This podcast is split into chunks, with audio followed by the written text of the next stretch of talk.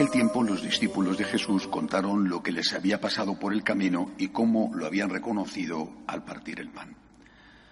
Estaban hablando de estas cosas cuando Él se presentó en medio de ellos y les dice, paz a vosotros.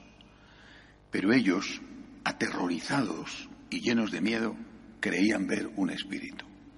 Y Él les dijo, ¿por qué os alarmáis? ¿Por qué surgen dudas en vuestro corazón? Mirad mis manos y mis pies, soy yo en persona. Palpadme y daos cuenta de que un espíritu no tiene carne y huesos como veis que yo tengo. Dicho esto, les mostró las manos y los pies.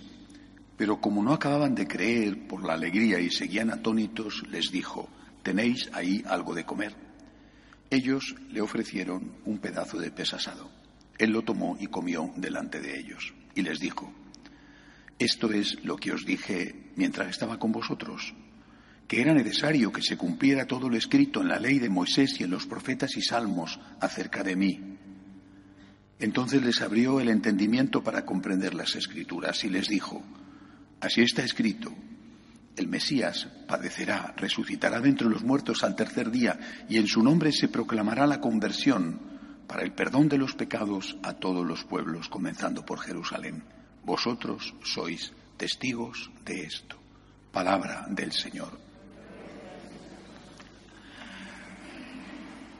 Toda la octava de Pascua, que es la prolongación del día de Pascua, es como si el día de Pascua lo celebráramos durante siete días más, el día de Pascua y siete, y que termina con el segundo domingo de Pascua, que es el día de la Divina Misericordia, por lo tanto, termina de una manera bellísima. Toda la octava de Pascua tiene como objetivo convencernos sin ningún tipo de duda de que Cristo ha resucitado. Es tan importante esto que San Pablo llega a decir, si Cristo no ha resucitado, vana es nuestra fe y absurda nuestra esperanza. Cristo ha resucitado no porque hubiera una fotografía o un vídeo de Cristo saliendo del sepulcro, que además estas cosas son fácilmente manipulables, sino porque aquellos que lo vieron, lo escucharon, lo tocaron, aquellos dieron la vida. Murieron para certificar la autenticidad de las apariciones del resucitado. Apariciones que no eran apariciones de un fantasma. Todas las apariciones tienen algún tipo de connotación de prueba. Aquella de Tomás, mete los dedos en el agujero de los clavos. ¿eh? Esta de hoy, dame un pedazo de pescado, hombre, que te des cuenta de que no soy un fantasma, que tengo carne y hueso. La resurrección nos tiene que producir, en primer lugar, lo que dice el Señor cuando saluda, paz, paz, paz. ¿Cuánto necesitamos la paz? La paz la necesitamos tanto más cuanto más turbulentas están las cosas. Paz en tu alma, paz. Nada te turbe. Nada, no dice Santa Teresa de Jesús, casi nada, ¿eh? o nada físico, o nada espiritual, o nada económico. Nada te turbe, nada.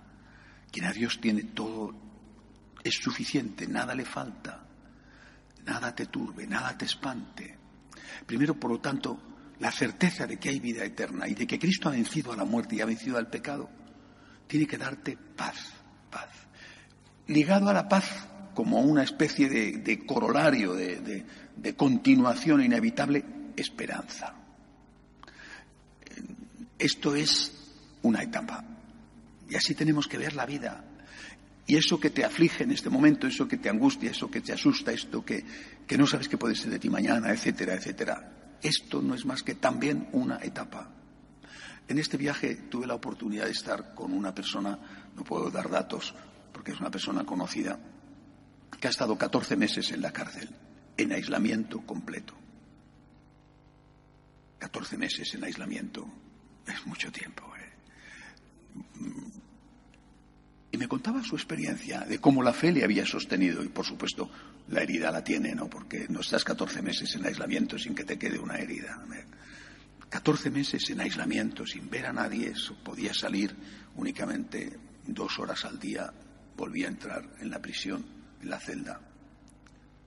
Pero al final, lo que te queda y lo que te sostiene es la certeza de que Dios te ama y de que eso que es angustioso y lo que precedió a entrar en la cárcel y el juicio y el descrédito y el hundimiento de todo tu plan de vida y de y todo eso al final pasa.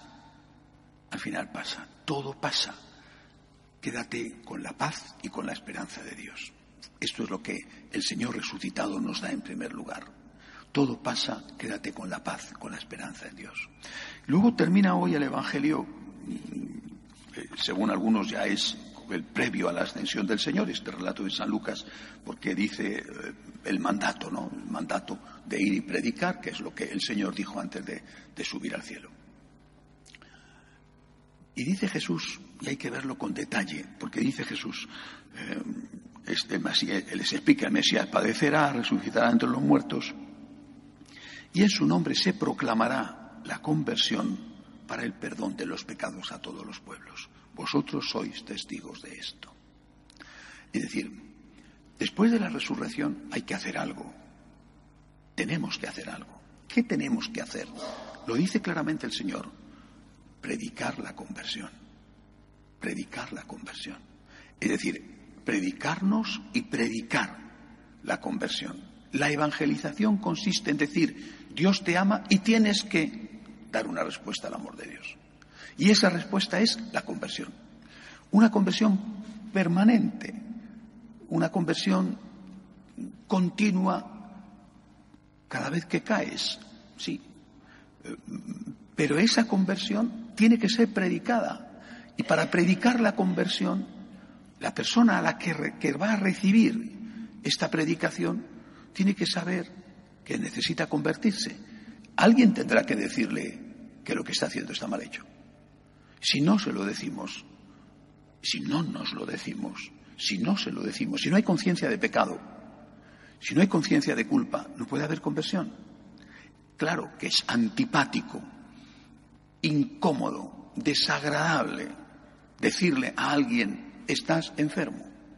Es mucho más agradable decirle a la gente, estás estupendamente. Dice, hombre, pero, pero si me duele todo el cuerpo, estupendo, estás estupendo, vas a vivir 50 años todavía y estás como una rosa. Pero si es que no me puedo ni levantar de los dolores que tengo, nada, nada, nada, nada, nada. Estás estupendo. Oiga, y esta tos que tengo continua, que no sé, que me aficio, estupendo, estupendo, estupendo.